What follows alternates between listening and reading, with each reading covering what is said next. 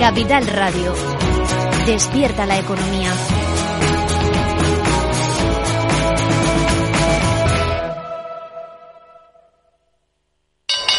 Invertir en acciones y ETFs con XTB tiene muchas ventajas. Ninguna comisión hasta 100.000 euros al mes. La apertura de cuenta es online y dispones de atención al cliente 24 horas al día.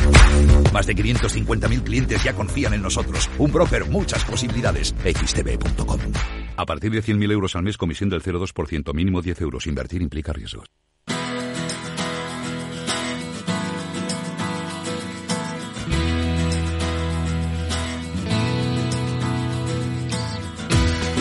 En Capital Radio, After Work, con Eduardo Castillo.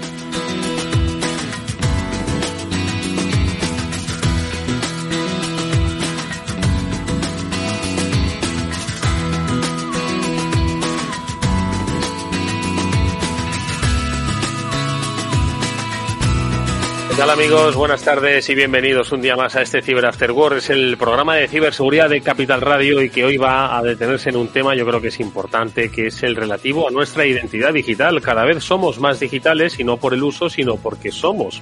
Tenemos un yo, un, un avatar en el mundo digital, pues que nos representa ante muchas instituciones públicas y privadas y también ante nuestra, nuestro entorno social, ¿no? No solo nos vemos, sino que también nos, nos seguimos, sin, bailes eh, en TikTok, pero nos seguimos. Y eso es de lo que hoy vamos a hablar con nuestros amigos de Panda, con los que eh, hablaremos precisamente de eso, de qué es lo que configura nuestra identidad digital y cuáles son los riesgos de no controlar nosotros eh, esos datos que configuran nuestra identidad digital. Esto y, y otros muchos temas, por supuesto, que compartiremos con la ayuda siempre eh, de profundo conocimiento de Pablo Sanemeterio y Mónica Valle, a los que ya paso a saludar en este programa. Pablo Sanemeterio, muy buenas tardes. Muy buenas tardes, Eduardo. Otro lunes de ciberseguridad en el que tenemos muchas ganas de ir comunicando, ir viendo noticias que han pasado en el sector y sobre todo estar seguros y nuestra identidad, como bien decías Eduardo, que es algo que no muchas veces yo creo que no somos conscientes de hasta qué punto la identidad eh, es algo sensible en Internet y no sé cuánta gente tiene claro cómo protegerla. Bueno, pues de identidad personal vamos a hablar, pero también de identidad empresarial, Pablo, porque tú a través de las herramientas que desarrolláis en Vapasec, de alguna forma también queréis preservar la identidad digital de las empresas, que para muchas es básicamente su página web, que es lo que muestran al eh, ciudadano y también los servicios que ofrecen a través de la propia página web. Pues hablaremos también luego de las eh, novedades, ¿no? Que en los desarrollos que tenéis en Vapasec habéis puesto sobre el mercado y que yo creo que son muy importantes que todos aquellos que tenéis una página web, que sois todos, básicamente, pues tengáis muy presente a la hora de securizar vuestros entornos. Y lo haremos, como siempre, con también las reflexiones eh, oportunas eh, y, y, profundas de Mónica Valle, a la que ya también saludo. Mónica, ¿qué tal? Buenas tardes, ¿cómo estás? Hola, ¿qué tal? Muy buenas tardes a todos. Pues un placer estar aquí otro lunes más, desde luego, compartiendo, como decíais, tanta información tan importante. Y la identidad digital, pues hablaremos primero de qué es, ¿no? Porque muchos usuarios es verdad que todavía no saben quizás qué es y cómo se construye una identidad en Internet segura. Así que fundamental, tanto como decías, para usuarios como para para usuarios y para eh, empresas. Bueno, ahora parece que se nos ha ido Mónica, ese sonido ahora la recuperaremos sin, sin ningún problema. Bueno, pues de eso hablaremos a lo largo del programa. También hablaremos eh, un poco en el entorno de las noticias, ¿no? De, de qué es lo que ha ocurrido este, este, esta semana en, en, las eh, redes. Y, por cierto, que tenemos hoy ya nuestros últimos ganadores de las entradas de la Router, que ya no tenemos sorteo, porque ya hemos estado cuatro días de sorteo, nada menos. Bueno, pues ya tenemos eh, eh, nuestros ganadores de las entradas de la Router, que nos las puso sobre la mesa. Eh, ¿Quién estuvo la, el fin de semana pasado? Alberto, o sea, Alberto, Alberto Rodríguez. Alberto Rodríguez, que hizo una, una pregunta muy sencilla, Pablo. Que, recuérdanosla si tú si estuviste a punto de responderla tú en directo, poco menos. Casi, casi, casi como, la, como nuestros oyentes que respondieron todos a la. Tenemos cuatro, cuatro oyentes que respondieron el, el mismo lunes a las 7 y 55. Yo creo que cuando Alberto estaba haciendo la pregunta, casi. Y era bueno. quién era el formador de uno de los labs que hay en RootedCon, que es Frida and Mobile Pen Testing. Y resulta que es quien les está hablando, y no soy precisamente yo, sino el señor Pablo San Emeterio. Así es, yo soy el, el, profesor y el formador de ese, de ese lab, en el que, bueno, pues vamos a ver qué es Frida, qué se puede hacer con Frida, que es una de esas herramientas geniales que hace la comunidad de seguridad, que te permite modificar el comportamiento de los programas sin tener código fuente, que muchas veces es lo que hace la gente, los programadores, cuando lo van modificando, pues aquí nosotros lo podemos modificar sin ese código fuente y que haga pues lo que queramos hacer, que para eso es el hacking. Bueno, pues un saludo hoy para. Hoy los nicks son bastante razonables, es decir, son nombres, nombres y apellidos. Vamos a decir solo los nombres, pero Pablo, Javi, Mario y Andrés, tenéis una entrada y también, por supuesto, que no falte un nick extraño que no sabría decirlo. Parece que pone Johnny Walker, pero no, es John W4K2, en fin. Bueno, pues para ti, John, eh, va esa quinta entrada de, el, el, de la router que eh, has logrado por responder con acierto a esa pregunta que, que planteó Alberto. Bueno, pues eh, espero que disfrutéis. Por supuesto, gracias, como siempre, a los organizadores de la router, pues por eh, facilitarnos ¿no? esa adscripción con nuestros oyentes a los que nos encanta eh, pues eh, compartir y sobre todo regalar. Y espero que disfrutéis de la comunidad y del conocimiento que se va a desarrollar pues ya la semana que viene. Así que nada esto está a la vuelta a la vuelta de la esquina. Venga nosotros vamos a empezar ya a darle candela a nuestro programa. Vamos a escuchar ahora un breve consejo pero luego vamos con las noticias que nos van a dar pistas de también otro de los temas que vamos a, a tocar ampliamente y es que es el, el atacador atacado. Luego lo comentaremos y entenderéis por qué. Venga, vamos a hacer una breve pausa con un consejo y enseguida vamos a ver las noticias que ha tenido lugar en la última semana. Porque de forma no intencionada los usuarios pueden abrir agujeros de seguridad al conectar su ordenador o su smartphone a la red de su empresa, incluso cuando utilizan una VPN. Bueno, pues por eso reducir la superficie de ataque con un modelo Zero Trust se ha convertido en una necesidad para las empresas de todo tipo, tamaño y sector. Descubre más si quieres en zscaler.es. Para personas inquietas, Capital Radio. Después del trabajo, After Work, con Eduardo Castillo, Capital Radio.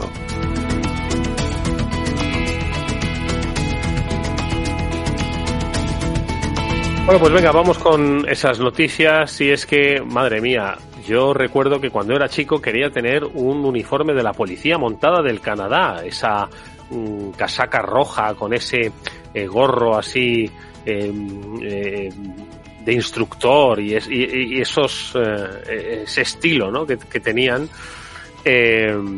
bueno, pues pese a la gallardía ¿no? que tiene que tiene por lo menos en la memoria de algunos eso de la policía montada del Canadá, pues resulta, Mónica, que han sufrido un importante ciberataque que ellos mismos han eh, calificado de alarmante magnitud. ¿Qué ha pasado? De alarmante, efectivamente. Pues bueno, ellos mismos, la, la, Real Policía Montada de Canadá, que es que además tiene un nombre bonito, ¿eh? pues ha denunciado eso, que sus sistemas han sido objetivo de un ciberataque que ellos mismos pues han definido como alarmante, ¿no? Aunque bueno, sí que han asegurado que no hay ninguna amenaza para usuarios, para la población canadiense. El, el caso es que la situación han dicho que ha evolucionado de manera muy rápida y que no ha tenido impacto como tal, pero sí que es cierto que eh, ese ataque, esa incidencia ha sido alarmante por la magnitud, ¿no? Sin embargo, también dicen al mismo tiempo que lo han mitigado de manera muy rápida y que ya han puesto en marcha una investigación para ver qué es lo que ha podido pasar, qué circunstancias han tenido para, bueno, para que se lleve a cabo este ciberataque. Pablo. Pues, eh, como bien decía Mónica, es un, ataque más, en este caso además relacionado con una noticia que luego trataremos más en detalle, pero junto, justo en una operación en la que el atacante atacado fue desarticulado y desarticularon varios de sus servidores, pues yo creo que en, en modo venganza, pues eh, ha lanzado un ataque este grupo contra, contra uno de los grupos policiales que estuvo en, en esa operación Cronos, que es la que estuvo desarticulando a, a varios de los, o estuvo atacando este, a este grupo Lockbit, que es el que ha hecho el ataque. Y, y bueno, pues como siempre, eh, se encuentra una puerta, se encuentra una vía en la que se lanza el ataque y a partir de ahí, pues las consecuencias en los bloqueos, los filtros de información suelen ser lo, la tónica habitual. Oye, precisamente de esto, luego hablaremos largo y tendido en la segunda parte del programa eh, sobre este ataque, ¿no? La operación Cronos, pero eso es eh, a lo que hacía referencia, el atacante atacado, ¿no? Es eh, quizás de las primeras veces, o por lo menos de las veces que se conocen con mayor publicidad que uno de los grupos cibercriminales más activos, pues ha sufrido un, un contraataque por parte de cuerpos y fuerzas de seguridad del Estado. Mónica, ponnos un poquito sobre la pista, aunque luego lo desarrollaremos con más amplitud. Perfecto. Pues eh, como adelantaba Pablo, esta operación Cronos es el nombre que se le ha dado a la investigación y a la posterior detención también de personas vinculadas con Lockbit, que es un grupo cibercriminal que es muy atacado por, es, muy reconocido por sus ciberataques de ransomware a gran escala, organizaciones de todo el mundo, que luego comentaremos algunos, pero muy conocidos por el público y que ha sido un dolor de cabeza constante para instituciones, para empresas atacadas. De hecho, eh, según algunos informes, estuvo detrás del 20% de ataques solamente el pasado mes de enero de ciberataques. ¿Qué características tiene eh, Lockbit en concreto? Pues que es un grupo de eh, cibercrimen que está especializado en ransomware as service, es decir, ponen herramientas de ransomware al servicio de otras personas, otros ciberdelincuentes o atacantes que pueden usarlas sin tener grandes conocimientos. Les llaman afiliados y digamos que cuando tienen éxito en esos ciberataques que realizan los, los afiliados, le dan parte del dinero al, al, grupo cibercriminal, que en este caso es Lockbit. ¿Y qué es lo que ha pasado? Pues sí que han conseguido desmantelar algunos servidores, la página web, han conseguido también eh, detener a algunos de los miembros, pero bueno, luego lo, lo comentaremos a ver qué opina Pablo también en algunos medios de comunicación se ha hablado del fin de Lockbit, de la eh, desarticulación o desmantelamiento de Lockbit y bueno, realmente no es así porque pueden seguir funcionando aunque se les ha dado un duro golpe, ¿no? Bueno, luego Pablo, si te parece, eh, hablaremos un poco más, más largo y tendido del tema, pero quiero hablar de una última noticia que además nos va a dar pie para precisamente hablar hoy con, con Herbel Lambert, nuestro amigo especialista de Panda Security, con el que hablaremos de identidad digital. Lo digo porque, Mónica, y además lo publicáis en BitLife Media, eh, ha sido la compañía de mensajería instantánea WhatsApp, aunque para los centennials es una red social. Pero bueno, nosotros como no somos centennials, sino que somos de la generación X, pues seguimos diciendo que es una, un sistema de, de mensajes. Pues WhatsApp, ¿qué ha pasado con WhatsApp? Pues que ha introducido medidas para evitar la suplantación de identidad. Pues sí, en este caso, fijaos, es que WhatsApp, eh, que no sabemos si llamarlo aplicación de mensajería, red social, ha ido introduciendo muchos elementos, ¿no? Pero sí que es cierto que está muy vinculado a nuestra identidad digital. Pues bueno, quieren dar pasos para mejorar la seguridad, la privacidad y en este caso lo que se les ha ocurrido es que en la próxima actualización de Android, en este caso, van a prohibir las capturas de pantalla de las fotos de perfil. ¿Para qué? han hecho esto? Pues en principio para prevenir eh, la posible suplantación porque dicen que los ciberdelincuentes que buscan usurpar identidades o crear cuentas falsas pues pueden eh, intentar copiar o hacer capturas de, de, pantalla de esas imágenes robadas de los usuarios de forma ilegítima y así pues es un paso más por lo menos para restringir y para cuidar esta identidad digital. Pablo, pues oye, al final yo tengo que decir que me, alegra que WhatsApp, que es ese viejo conocido y que tanto cariño le tengo yo desde el mundo de la seguridad, eh, vaya poniendo cada vez más medidas de seguridad. Lo único que, bueno, pues en este caso yo creo que más que para los robos de identidad, yo creo que lo que va a intentar evitar es todas esas conversaciones, o ese filtrador de conversaciones que, que, se suelen ver, que seguro que vosotros habéis tenido con, con, compañeros y con gente con la que compartís chat, que hacéis una captura de, pantalla y se la pasáis y, y podéis decir, oye, pues mira lo que me está comentando Pepito, mira lo que me está comentando fulanito. Entonces yo creo que por ahí viene un poco la parte de privacidad que van a intentar poner. Eh, lo que pasa es que, bueno, pues el que quiera llevarse las conversaciones de, de, WhatsApp ya no podrá hacerlo con captura de pantalla, pero hay otros medios no muy difíciles para, para poder conseguirlo. Pero bueno, oye, todas las inversiones en seguridad son bienvenidas. Bueno, pues precisamente de identidad digital es de lo que vamos a hablar enseguida con Hervé Lambert, nuestro especialista de Panda, pero vamos a empezar, si os parece, definiendo precisamente qué es la identidad digital. Yo he dicho que hoy todos, todos, todos, todos tenemos una. Bueno, pues vamos a tratar de delimitarla para cuidarla de la misma forma que cuidamos nuestra identidad y nuestra integridad física. Venga, vamos con nuestro espacio seguro panda.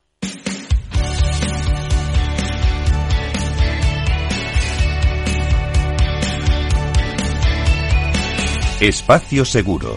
Todo lo que debes saber para que tu día a día en Internet sea más seguro. De la mano de Panda Security. Bueno, pues con Hervé Lambert ya nos acompaña nuevamente en este programa. Hervé, ¿cómo estás? Muy buenas tardes, bienvenido. Buenas tardes. Un placer saludarte. Oye, Hervé, hablemos de identidad. Yo decía al principio del programa que hoy ya todos tenemos una identidad digital. Es decir, no es que eh, tengamos de alguna forma eh, una cuenta en redes sociales, que también forma parte de nuestra identidad, sino que nosotros ya tenemos una vida en el mundo digital que crea una identidad paralela a nuestra identidad física y en la que cada vez vamos a ir eh, profundizando más, porque ya no solo se trata, como decimos, de relacionarnos, sino de interactuar con servicios. Nuestra formación va a estar allí, nuestros recuerdos, nuestra interacción con los organismos eh, públicos y privados la identidad digital de, cada uno de nosotros, ¿no? Pero yo creo que lo más importante es hoy definir eh, quiénes somos en Internet, ¿no? O por lo menos quiénes somos en el mundo digital cada uno de nosotros. Sí, es eh, efectivamente nuestra identidad es no es algo fijo, es algo que evoluciona, que se construye, que se mueve constantemente y somos la suma de todas esas acciones y relaciones en el mundo digital. Ah, en el mundo digital nuestra identidad va más allá de un simple nombre y apellido. Se trata de la imagen, de la reputación que proyectamos en Internet, ah, de una construcción que se basa en una huella digital que, eh, dejamos en cada acción que realizamos. Ah, mucha gente cuando se despierta eh, lo primero que hace es coger el teléfono, y mirar las eh, noticias, escuchar nuestras canciones favoritas a través de una aplicación online. Todo esto es parte de nuestra huella digital. Ah, y la huella digital de una persona se compone de una enorme cantidad de datos, algunos compartidos de forma consciente, como la dirección de correo electrónico, por ejemplo, fecha de nacimiento en formulario, pero otros que se generan de forma completamente inconsciente, como los hábitos de compra en línea, las opiniones, ah, los sitios web que se visita. También forma parte de esta huella las actividades online desde las interacciones en redes sociales, comentarios en blogs, compras online, hasta las contribuciones en foros y comunidades online. Estas configuran una especie de retrato virtual de quiénes somos eh, o de quién es una persona en el mundo online. Es importante ser conscientes del poder que tiene nuestra identidad digital y tomar medidas para proteger nuestra privacidad y seguridad. En Internet somos tanto consumidores como creadores de contenidos. Nuestras selecciones online, eh, ya sea lo que compartimos a quienes seguimos o que compramos, contribuyen a la construcción de nuestra identidad digital a través de nuestras interacciones en la red. También formamos conexiones con otras personas, grupos, comunidades, organizaciones, lo que influye aún más en cómo los demás nos perciben o cómo nos vemos a nosotros mismos en el mundo digital. Me, me encanta, eh, perdona Pablo que, que te, te, dejo enseguida preguntar. Una cosa que ha dicho Hervé, es una reflexión en voz alta, ¿vale? Que la identidad digital o la identidad, nuestra identidad en Internet, no solo es nuestro nombre y apellido, sino es nuestra huella, es decir, allá por donde vamos. Eso está también creando una personalidad digital, ¿no? Desde la música, los sitios donde vemos las noticias o las redes con las que interactuamos y el tiempo de uso, ¿no? De estar conectado a a Internet. Y yo creo que eso, es una principal, una primera reflexión importante, ¿no? Que no solo somos lo que somos en Eduardo 4.0, sino también el rastro que nosotros vamos dejando, esa, esa huella. Pablo, te dejo. Sí, no, es que es lo que lo que comentas es, es, muchas veces yo creo que la gente no es consciente de qué es lo que compone su identidad digital en Internet. no solo es tu DNI, no solo es tu nombre, tu apellido, sino como bien decía Hervé, todo este uso que hacemos en el día a día de, de Internet y esos perfiles que se pueden ir creando asociados a, a, nosotros y esos hábitos de compra, esos hábitos de visita. Y entonces, pues aquí un poco la, la siguiente duda que igual le puede llegar a nuestros oyentes es ¿quién tiene acceso a esos datos? ¿Quién tiene estos datos que componen nuestra identidad? Pues creo que todos coincidimos que los datos están almacenados en servidores físicos y virtuales repartidos por todo el mundo. ¿Quién accede a esos servidores? Acceden a, eh, nuestros datos. Desconocemos qué se hace exactamente con toda esta información o en qué consiste y cómo funciona uh, ese pago de datos. Al navegar por Internet, nuestra privacidad se ve comprometida por la presencia de las cookies, entre otras cosas. Mm. Esos pequeños archivos descargados automáticamente en nuestros dispositivos que recopilan información sobre nuestra actividad online y la comparten con los propietarios de las webs que visitamos. Las cookies revelan datos como nuestra IP, la MAC, el identificador de nuestros dispositivos, el tiempo que permanecemos en nuestra página o en la página web, las páginas que visitamos, las compras que hacemos, en qué orden, si somos usuarios recurrentes, si ya hemos comprado. Es importante destacar que las empresas pueden vender esta información a terceros.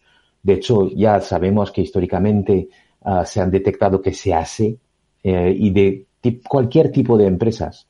Ah, lo que significa que evidentemente nuestros datos personales, como nuestro nombre, ubicación, hábitos de consumo, incluso información de nuestra tarjeta de crédito, de nuestras compras online, de nuestras opiniones, pueden terminar en manos de otras compañías sin nuestro consentimiento. Y eso es algo muy importante, ah, porque ah, en la práctica nos convertimos en el producto a cambio de acceder a información y a servicios. Cedemos detalles sobre ah, nuestra vida online y personal. Y personal sí.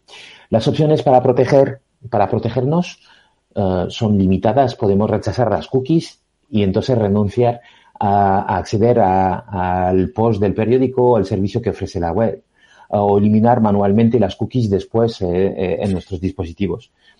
No es nada fácil, es bastante telloso hacerlo y a veces poco efectivo.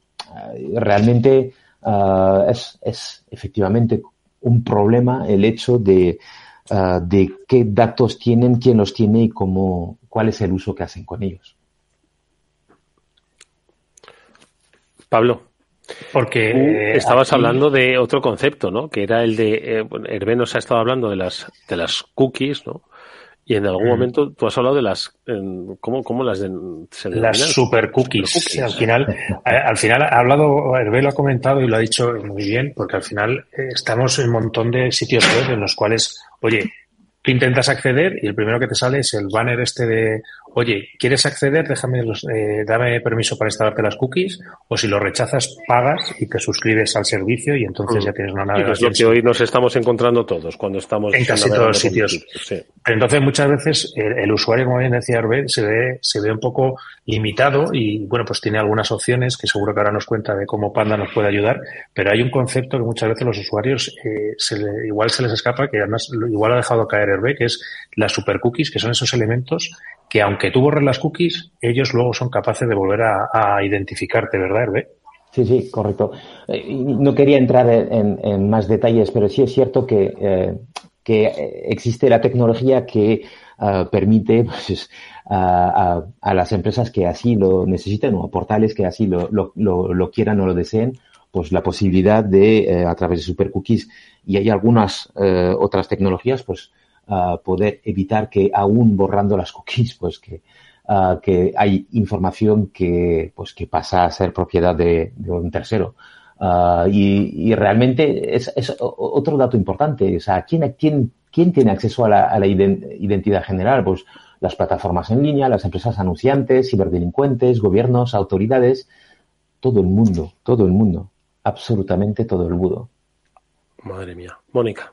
Claro, y eso es uno de los graves peligros y estamos diciendo, eh, Herbe, eh, es que los usuarios no se dan cuenta de esto, de la importancia que tiene, ¿no? Y pasan, yo creo, ¿eh? A veces, no es que no se den cuenta, es que a veces pasan. ¿eh? Sí, es posible que sí, porque a veces dicen, va, a mí no me va a pasar nada, eh, y no, no se dan cuenta de que en el momento en el que les pase, si no han puesto las medidas necesarias, esa prevención, pues, pues ya hay poco que hacer y, solamente lamentarnos, ¿no? Y, y, eso es una lástima. Entonces es, yo creo, importantísimo, eh, pues educarles en, en, cómo, bueno, primero en, en, en qué pasa si pierden el control de los datos que nos has estado contando y cómo protegerlos, ¿no? Porque además no nos damos cuenta de que utilizamos el ordenador, el portátil, el móvil, eh, los dispositivos que están vinculados, eh, todo con nuestros datos constantemente conectados y en la nube. Hervé, ¿qué hacemos?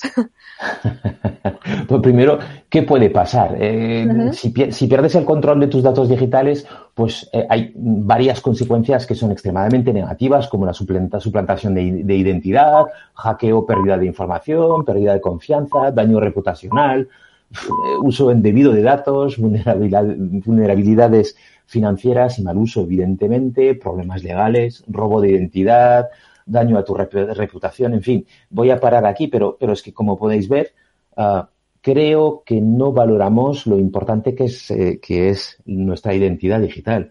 Ah, y recuerdo una persona que me decía, duele más psicológicamente hablando que una persona pierda 100 euros en su cartera que un hacker tenga acceso a su cuenta bancaria con, con los pocos miles de, euro, de euros que han supuesto eh, el esfuerzo de su vida de trabajo.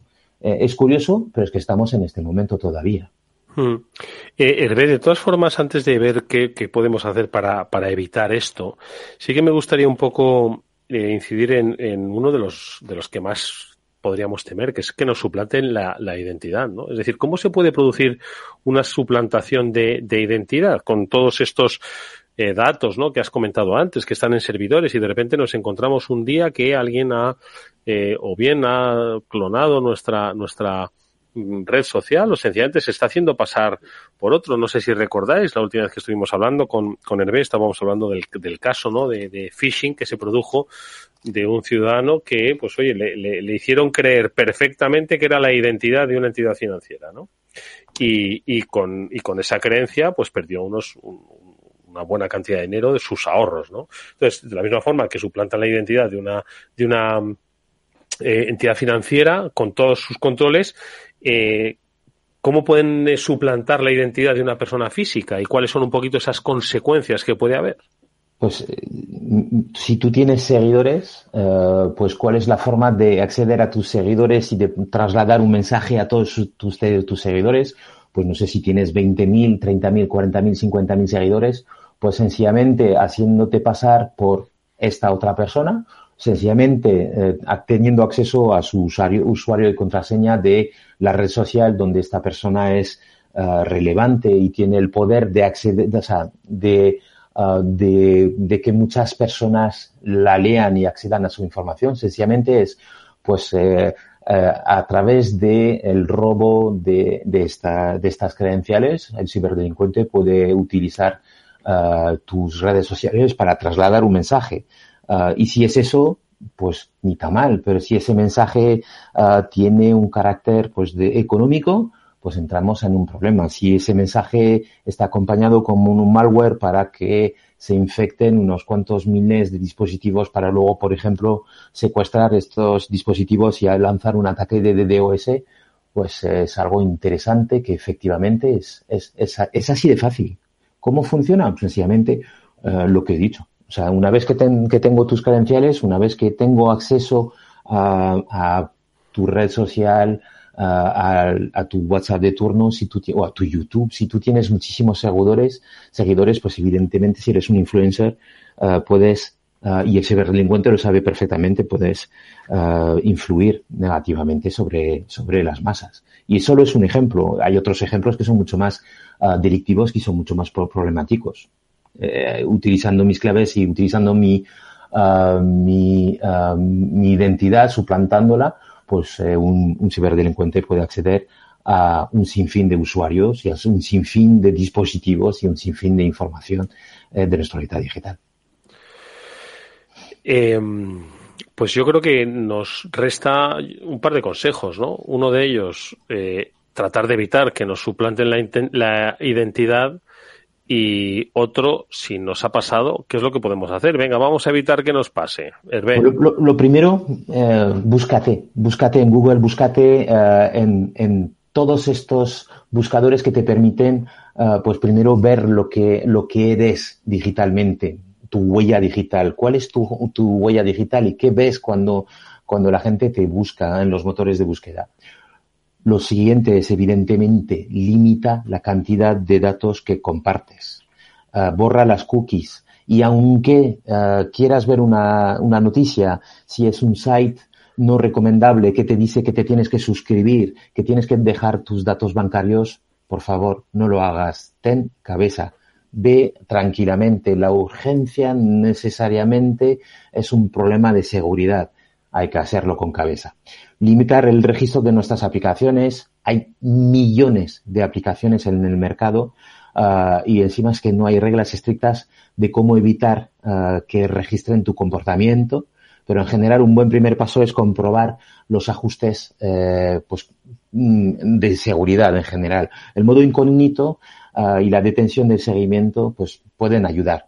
¿El modo incógnito ayuda? Sí. Eh, ¿Es la panacea? No. Pero siempre es mejor tener un modo incógnito uh, que por lo menos limita uh, el acceso a ciertos datos. Y luego, pues evidentemente tenemos que evitar todo lo que son los sites no seguros, instalar un antivirus eh, que tengan bastante más que un antivirus, un filtrado de URL, que tenga una VPN, que te permita también revisar la configuración de portales online o que te aporte servicios que te permitan estar un poco más seguro navegando. Y luego, pues, lo de siempre. Tus datos personales en una red wifi pública no los compartas. Y si vas y si te conectas a una red wifi pública, utiliza una VPN ayuda mucho limpiar todas las cookies y, mm. y, la caché del navegador. No, otra vez, no es la panacea, pero la suma de todas estas acciones pues eh, hace que nuestro mundo digital sea un poquito más seguro y que no se nos olviden las contraseñas. Siempre es importante uh, cambiar las contraseñas de forma periódica y no repetir nunca una contraseña. Hervé, ¿qué hacemos si por, hemos tomado todas las medidas, hemos intentado eh, por todos los medios ser personas que cuidan de su seguridad y de su identidad digital, pero aún así nos han suplantado la, identidad y la han usado para cometer fraudes o robos. ¿Qué, podemos hacer? Lo, primero es levantar la mano y decirlo, es decir, uh, denunciarlo denunciarlo ante la Policía Nacional, ante los grupos de delitos informáticos de la Guardia Civil o de las policías eh, autonómicas. Eh, de esta forma, ellos también podrán investigar para dar con el delincuente. Sabemos que es muy complicado, pero es muy importante que demos este primer paso. Eh, en, en, el caso de que consideres que hayas perdido el control, hay asociaciones como, por ejemplo, la Agencia Española de Protección de Datos, que, a las que eh, nos permite presentar una reclamación. Evidentemente, cambiar todas las contraseñas. Si creemos que somos víctimas de un problema de identidad digital, hay que cambiar todas las claves. Eliminar la información personal que hemos compartido online, pero posterior a la denuncia y a demostrar o aportar todas las pruebas que, que podemos a la Policía Nacional. Monitorizar la actividad, la actividad crediticia o la actividad bancaria uh, para detectar cualquier uh, posible eh, actividad fraudulenta. Es importante recordar que la privacidad de tus datos personales es un derecho fundamental. Protegiéndote online puedes evitar ser víctima de un ciberdelito, y mantener tu información segura. Pon un antivirus, un buen antivirus en tu vida y sobre todo ten cuidado en Internet. Internet es maravilloso, Uh, la huella digital es algo que uh, es interesante y que en positivo es fantástico, pero en negativo es, problemático. Entonces tenemos que, tenemos que tener un poco de sentido común uh, para, para evitar problemas mayores. Yo creo que lo que hoy nos ha dicho Hervé eh, es el comienzo, ojo, de acuerdo, es el comienzo de, de nuestra búsqueda personal de, de, lo que fuimos en digital y de lo que somos. ¿Por qué? Porque estoy seguro de que ni la mitad recordáis ni la mitad recordamos la cantidad de sitios en los que hemos aportado nuestro nombre, dirección, correo electrónico, ya sea para suscribirse a la recepción de o comprar unas entradas o de alguna forma, yo qué sé, recibir un boletín que nos interesaba de un, de un espectro informativo que nos gusta, es decir, echar la vista atrás y pensar todo, todo, todo lo que nosotros hemos ido depositando, no solo en el día a día que nos decía Hervé al principio, sino todo lo que hemos ido depositando a lo largo de, la vida. Yo creo que Hervé, no sé, podemos empezar desde hoy mismo un poco a, ordenar nuestra, nuestra identidad online, ¿no? Correcto, sí, sí, es muy, muy, muy importante eh, ser, tratar de ser un poco más discretos igual uh, online uh, y sobre todo, pues, uh, pensar antes de hacer un clic y mirar lo que hay en Internet a veces nos, nos ayuda y, uh, y creo que en este aspecto creo que fallemos. Y es cierto lo que decías que yo no tengo nada, no, yo no hago nada en Internet, e, eso es eh, es una gran mentira a la que no podemos caer más. Todos tenemos una identidad digital y la tenemos que proteger.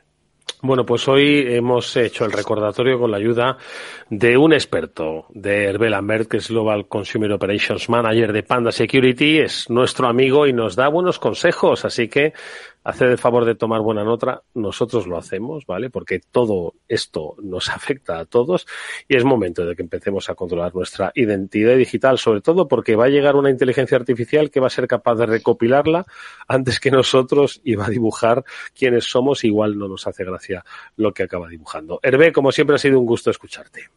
Muchísimas gracias, un placer. Hasta muy pronto, adiós. Buenas noches.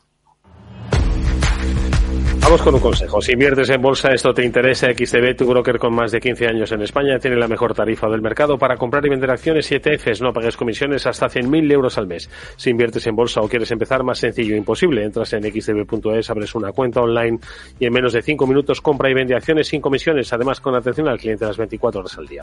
¿A qué estás esperando? Miles de clientes ya confían en xtb.es, un broker. Muchas posibilidades. A partir de 100.000 euros al mes, la comisión es del 0,2%, mínimo 10 euros. Invertir implica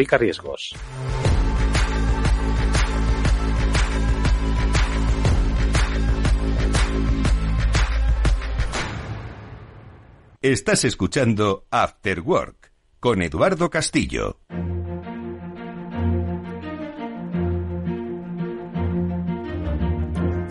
Bueno, pues yo creo que si estábamos hablando de identidad personal, yo creo que es momento también de hablar de la identidad empresarial, esa que dice nuestra página web, y es que al final también los ataques que se producen, no solo para denegarte el acceso, sino también para perder el control de tu web, hace que pierdas el control de tu identidad corporativa. Y eso es, Pablo, uno de los aspectos que desde Vapasec habéis eh, bueno, tenido a bien no solo analizar, sino también solucionar a través de la creación de herramientas. Pero lo primero de todo, a mí me gustaría, Pablo, un poco, o entre Pablo y Mónica, que situaseis un poco, pues ya que Hervé nos ha situado con lo de los riesgos de la identidad digital, pues que hablemos de los riesgos de la identidad digital corporativa, ¿no? ¿Qué es lo que puede pasar? No solo que nos tumben la página, sino que alguien tome el control de ella, ¿no? Mónica.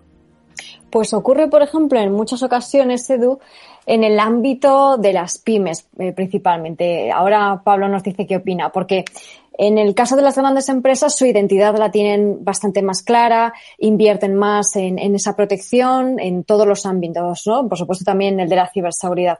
Pero ya sabemos ese mito extendido entre, entre muchas pymes de yo no soy un objetivo para los ciberdelincuentes y yo no tengo nada de valor o que no tienen nada digital pero la realidad es que sí que tienen, en cuanto tienen un sitio web o el correo electrónico, que muchas veces lo tienen vinculado también en el mismo servidor, pues pueden ser ya vulnerables ataques, ataques que impactan, como bien decías, a esa identidad digital.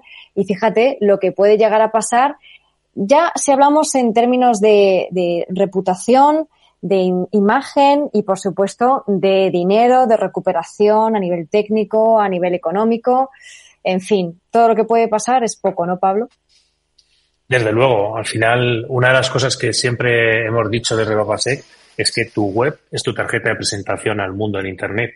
Al final tú desde ahí estás proyectando tu imagen, estás vendiendo tus servicios y tus productos y ocurre muchas veces que pues las empresas, sobre todo como bien decía Mónica, las pymes, primero eh, se gastan dinero muchas veces en posicionamiento, en SEO, en tratar de estar bien ubicados en, en Internet, pero no están tan pendientes de esa parte de seguridad, porque como bien decíais, ese mito de, oye, yo no soy importante o quién va a querer atacarme a mí, pues fíjate, todos los grupos de ransomware o todos los grupos que atacan luego a empresas más grandes sí que quieren tu página web, pero no quieren tu página web porque sea algo relevante, sino porque tiene un servidor donde ellos pueden alojar muestras de malware, tu dominio es un dominio legítimo y pueden empezar a utilizarlo, por ejemplo, para distribuir muestras de malware. También lo pueden utilizar, pues como nos pasaba un cliente que nos llamaba y nos, nos comentaba un poco los problemas que estaba teniendo, que estaban recibiendo alertas de un, gran proveedor de Internet, de estos tres grandes players que son los que tiene, que te permiten tener eh, servidores en, en, la nube que les estaba avisando de que sus servidores estaban utilizando para lanzar ataques a terceros. Entonces, ya no es solo el defacement, por ejemplo, que hemos hablado, que te puedan cambiar la página, que te la puedan secuestrar, que pueda poner una, una imagen que vaya en contra de tu, de tu reputación o de lo que quieras vender, sino que las utilizan tus máquinas y tu, y tu presencia en Internet es utilizada para atacar a terceros. Y ahí es donde tienes otro de los, de los grandes riesgos en, en Internet. Oye, Pablo, y, Y entonces, eh, desde Vapasec, ¿qué es lo que habéis eh, diseñado? ¿Qué herramienta habéis eh, creado y cómo se, cómo se aplica un poco para evitar estos riesgos? Pues hemos creado una, una herramienta que se llama Vapasec Web Protection, que se apoya en, en, la tecnología WAF. La tecnología WAF, Eduardo, para que para estos oyentes que no nos conozcan, es como un firewall que se pone delante de la página web y controla quién te visita en la página web y quiénes son y, qué actuaciones está, está haciendo, ¿vale? Nosotros, apoyándonos en esas tecnologías que hay, que diferentes, hemos diseñado un servicio en el cual eh, damos protección a las páginas web de nuestros clientes de tres formas. Una primera es gracias a la inteligencia colectiva, es decir, todos nuestros clientes al final tienen una presencia en Internet que reciben ataques periódicamente, porque una de las cosas que quizás no saben nuestros oyentes es que constantemente en Internet, tú según pones una página web en Internet, empieza a ser analizada, escaneada, a veces por robots buenos como los de Google, pero la mayor parte de veces por robots maliciosos que lo que buscan es tomar el control de esa página web. Entonces, gracias a esa inteligencia colectiva de tener eh, los clientes que están dentro del servicio de Base Web Protection, nos permite ir bloqueando en, en todos nuestros clientes esos ataques. En el momento en el que vemos uno en un cliente, automáticamente se propaga al resto de clientes para, para protegerse. Luego también tenemos otra, otra parte, ¿vale? Hemos, hemos dicho que tenemos una protección en tiempo real. Es decir, nosotros estamos viendo constantemente las peticiones, los, las visitas que está teniendo tu página web y en ese análisis detectamos cuando es una persona normal o cuando es un robot que está intentando, por lo que decía, lanzar ataques como puede ser un cross-site scripting, no sé qué, la injection, o intentar incluso eh, sacar partido de vulnerabilidades de los plugins de WordPress o temas así que están instalados en las páginas web que están constantemente intentando, como consigan una, pues han conseguido ya su premio, su objetivo. Y por tercer lugar, el tercer nivel que utilizamos es que, bueno, pues nosotros uno de los grandes servicios que tenemos en Papasec es la parte de pentesting y de servicios ofensivos. Nosotros normalmente nos dedicamos a hacer auditorías, a hacer eh, validación de la seguridad de las empresas. Esto nos da un conocimiento de las técnicas de ataque, que es lo que incorporamos en el WAF de los clientes para que estén seguros. ¿vale? Por eso era importante también comentar que no somos un WAF, sino somos un servicio que hace que tu WAF funcione eh, de forma correcta y de forma constante. Porque es una tecnología, WAF, un poco compleja, ¿vale? Una pyme no va a tener a, nadie experto en, un WAF, una, incluso una empresa mediana le va a costar tener a alguien. Y aparte es importante que hay que tunear bien ese WAF y nosotros es lo que hacemos en modo automático y de modo desasistido. Para que los clientes no tengan que tener toda esa experiencia, nosotros nos encargamos de colocársela y proteger su web. Hmm. Oye, esto eh, se produce, Mónica, en un entorno, yo creo que siempre hemos insistido, ¿no? Que una pyme va a decir, pero ¿quién va a visitar mi página web, no? Pero al final, nos decía Hervé antes, ¿no? Que la identidad, si te la roban, puede suponer un daño para tu reputación, ¿no? Y al final yo creo que eh, nos eh, adentramos en escenarios de ciberseguridad en el que cada vez van a ser mayores las amenazas, ¿no? Y donde se van a automatizar de tal manera que esto le puede pasar a, a tu pyme independientemente del trabajo que le dedicaste a la web o de la poca importancia que le pueda dar, pero que al final te puede bloquear eso. Y yo creo que nos decimos hacia un escenario donde precisamente el volumen de ataques automatizados eh, hace que, estemos en riesgo, eh, yo creo que, que creciente y permanente, ¿no? Efectivamente, como bien decías, muchos están automatizados, que son esos ataques más masivos que explicaba Pablo, están intentando buscar vulnerabilidades de forma automática y se las encuentran, pues ya también de manera más automatizada o de manera ya luego más manual, pues van intentando acceder a otros recursos. Y aquí está una de las principales eh, claves o uno de los principales problemas y es que podrían llegar a robar por ejemplo, bases de datos o información sensible incluso a través de un ataque a un sitio web. ¿No es así, Pablo? Que es algo que muchas empresas no se dan cuenta que no es simplemente, como decías, ese defacement o ese ataque que puede comprometer la reputación, sino que puede ir mucho más allá. Mm. Totalmente. También se puede llevar los datos de sus clientes, los datos de sus proveedores, todo lo que tenga ahí almacenado. Y sobre todo, oye, quiero hacer hincapié en lo que decía Eduardo. Al final estamos enfrentándonos a un grupo de atacantes automatizados y muchas empresas están intentando defender con personas. No, hay que tratar de automatizar también la defensa. Y aquí es donde estamos en Vapasec, automatizando tu defensa para que estos robots ofensivos tengan un competidor igual de su mismo nivel, que es un competidor defensivo, también automatizado. Bueno, pues eh, ya lo vemos, eh, que hay posibilidad de protegerse y además con un desarrollo, diría yo, que casi de boutique de ciberseguridad, el que ha hecho Vapasec y que pone a disposición pues de todas las empresas cuya página web sea una parte importante de su actividad, una parte fundamental de su conexión tanto con los clientes como con su propia identidad y, y que se enfrentan, como digo, pues a escenarios cada vez más complejos, independientemente, como digo, del, del, del, escenario en el que ellos crean que se encuentran. Eh, Pablo, ¿dónde pueden encontrar más información? Pues en la web de babasec.com, en la sección de productos propios, ahí pueden buscar la, información sobre el servicio que se llama Babasec Web Protección. Bueno, pues ahí lo tenéis. No obstante, nosotros siempre aprovecharemos la oportunidad para recordarlo a nuestros oyentes. Nosotros lo que hacemos también es precisamente dibujar ese escenario de amenazas con el tema con el que abríamos un poco este, este Cyber After Work, que es ese golpe al golpeador, pero veremos en qué se ha quedado. Venga, vamos a ir cerrando el programa.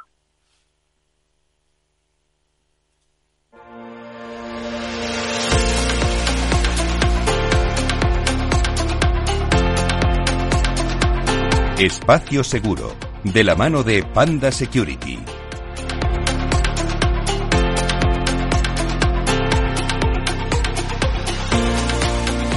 Bueno, con Panda vimos antes precisamente ¿no? Eh, uno de los grandes temas que era el de la identidad y queríamos nosotros tocar el tema de Lockbit, esa operación Cronos que Mónica ponía sobre la mesa, una operación conjunta, la que decían que habían desarticulado pero nada más lejos de la, de la realidad. ¿Quién es Lockbit, Mónica? Pues Lockbit es un grupo cibercriminal que está especializado en ransomware, en concreto en ransomware, ransomware as a service. Y bueno, han tenido pues eh, mucho éxito con los ataques que han realizado a lo largo de los últimos años. De hecho, es eh, considerado uno de los grupos de ransomware más importantes o más prolíficos de los últimos años. ¿Qué ha pasado? Pues que una operación, denominada Operación Cronos, que ha estado detrás el FBI, ha estado detrás Europol, ha estado detrás, pues, eh, lógicamente muchísimos profesionales, han intentado, pues, desajustar, desbaratar lo máximo posible esta organización criminal y lo que han conseguido, desde luego, es importantísimo porque han logrado tumbar su web, tumbar servidores, eh, también detener a algunos de los miembros e incluso han conseguido información muy importante que ha permitido eliminar eh, parte, eh, eliminar, bueno, y publicar una herramienta que permite descifrar y eliminar ese ransomware Logbit 3.0, eh, que de hecho está disponible en una web que se llama No More Ransom, que cualquiera puede acceder y descargarse de ahí estos descifradores. Así que importantísimo por eso, porque recuperaron más de mil claves de descifrado de esos servidores Logbit que han conseguido incautar en esta operación. Oye, Mónica, eh, ¿tú crees que esto es un, un antes y un después, un punto y aparte en la lucha contra la ciberdelincuencia, en el sentido en el que vamos a empezar a ver más acciones de contraofensiva oficial eh, de estas características? Bueno, a ver, desde luego que eso es lo que están apuntando ahora, ¿no? Que, no ha desaparecido, ni mucho menos, no ha sido desmantelado del todo y que les queda infraestructura que pueden utilizar de alguna manera, desde luego, para contraatacar o para, desde luego, seguir, eh, seguir eh, sobreviviendo, que es su principal objetivo, ¿no? Así que en este sentido veremos qué es lo que puede llegar a pasar. Por ahora sí que hay un, un, ataque, un leak que ha sufrido un condado en Estados Unidos, donde según el grupo, que lo ha publicado en, en, otra web, no es en la que estaban utilizando antes, porque esa sí que ha sido desmantelada, pues tienen documentos de interés eh, sobre Estados Unidos, sobre procedimientos contra Donald Trump que podrían interferir en las elecciones de ese país eh, y amenazan con lanzar más ataques contra dominios gubernamentales, en este caso de Estados Unidos. Pero bueno, esto de momento tampoco sabemos si es 100% real, aunque sí que apunta y habrá que ir esperando los próximos días y semanas. Pablo.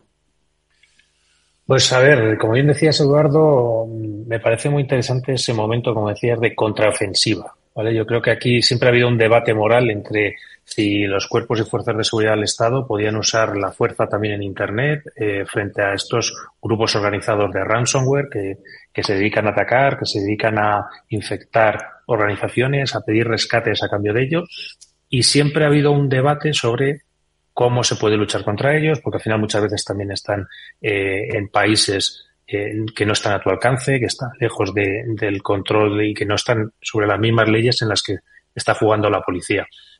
Y desde este punto de vista, yo creo que es un momento bastante interesante ese eh, tomar el control de los servidores de Lockbit y cerrarlos, porque al final durante, durante un tiempo han estado cerrados, no han estado disponibles esos datos, esos de los clientes que publican, eh, han estado, han, han, puesto a disposición mil cifradores o descifradores de, bloqueos, con lo cual habrá empresas que hayan podido recuperar su, su información si no pagaron. Y, y, la verdad es que, bueno, pues es, en ese sentido contento, porque la policía al final demuestra que, oye, el, crimen se persigue y aun estando en Internet también tiene castigo y se detiene a personas. Lo malo es también muchas veces lo que hemos visto muchas veces, y es que en Internet es muy difícil hacer desaparecer un contenido. Yo creo que aquí entramos un poco en la segunda parte de la noticia, que, que si eso le dejo un poquito a Mónica que nos cuente cómo se ha recuperado y, y qué han contado el grupo Lopit. Sí, efectivamente, pues eh, como decías, se están intentando recuperar, o se parece, y como explicaba antes, ellos en principio se supone todo esto. Presuntamente han publicado pues ese leak en, en, un condado de Estados Unidos diciendo que tienen información que podrían llegar a utilizar. E incluso también bueno pues de alguna manera eh, pues eh, bromean no contra la operación Cronos eh, invitando a los profesionales que, que bueno que trabajen para el propio grupo cibercriminal eh, si, si, lo desean, ¿no? Entonces, bueno, sí que algunos espe especialistas en ciberseguridad creen o indican que, que, este actor de ciberamenazas sigue vivo y habrá que esperar los siguientes días y semanas para, para ver si es así. Y aquí bueno, me ha gustado también una cosilla, Edu, un pequeño apunte. Me, me, ha gustado, dentro de la nota que ha dado el, el, el grupo, que lo ha publicado en una página en, en Internet, apuntaba cómo pues lo, se, han atacado o se han, la, la, policía ha utilizado una vulnerabilidad que tenía esta persona en, en, sus servidores, en parte de sus servidores, no estaba completamente actualizado y han utilizado ese fallo, esa vulnerabilidad para tomar el control de los servidores de, de Lockpick y cerrarlos y clausurarlos. Entonces él mismo contaba cómo, pues oye, tras X tiempo trabajando, pues quizás se había vuelto vago y, y donde podía haber visto una vulnerabilidad o se ha descuidado, le han tomado el control a la policía. Bueno, pues eh, este es el caso. Yo creo que sienta un precedente. Ojo, esto no ha hecho nada más que empezar, pero de alguna forma se ve como la cooperación y también, bueno, pues la, la, la eh, persistencia ¿no? en los cuerpos y fuerzas de seguridad del Estado, pues hace también que se trate de luchar contra la cibercriminalidad. Lo hemos contado hoy, como siempre, con la ayuda maravillosa, magnífica de Pablo Sanemeterio y Mónica Valle, a los que le doy las gracias hasta el próximo lunes que volveremos en directo aquí en el Cyber After Work de Capital Radio o bien en diferido si nos estés escuchando a través de los podcasts. Pablo, Mónica, muchísimas gracias. A ti siempre. A ti siempre, Edu. Venga, nos despedimos. Mañana volvemos a la misma hora, 19 horas, en la sintonía de Capital Radio. Hasta entonces, gracias a Víctor Nieva y a Jorge Zumeta en la dirección técnica. Hasta mañana.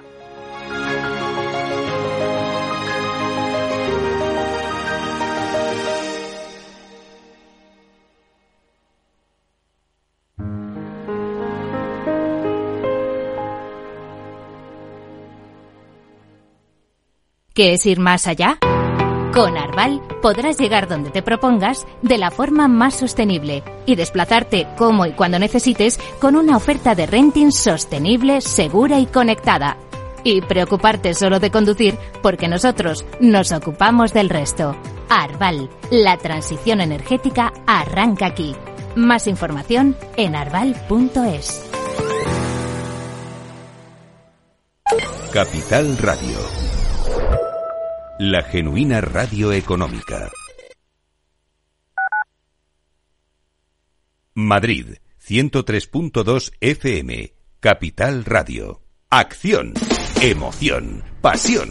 Deporte en estado puro todos los días en el balance de la mano de Paco Lloret. Entre las 8 y las ocho y media de la noche, el balance de los deportes en Capital Radio. ¿Sabes cuál es el mejor dial para escuchar Capital Radio? Tu móvil. Ya tienes disponibles las versiones de iOS y Android de Capital Radio. Y si quieres escucharlas en tu coche, lo tienes muy fácil. Empareja el Bluetooth de tu coche con tu móvil o tableta, entra en la app de Capital Radio y ya lo tienes. Escucha Capital Radio en digital. Y si te preguntan qué escuchas, no lo dudes Capital Radio.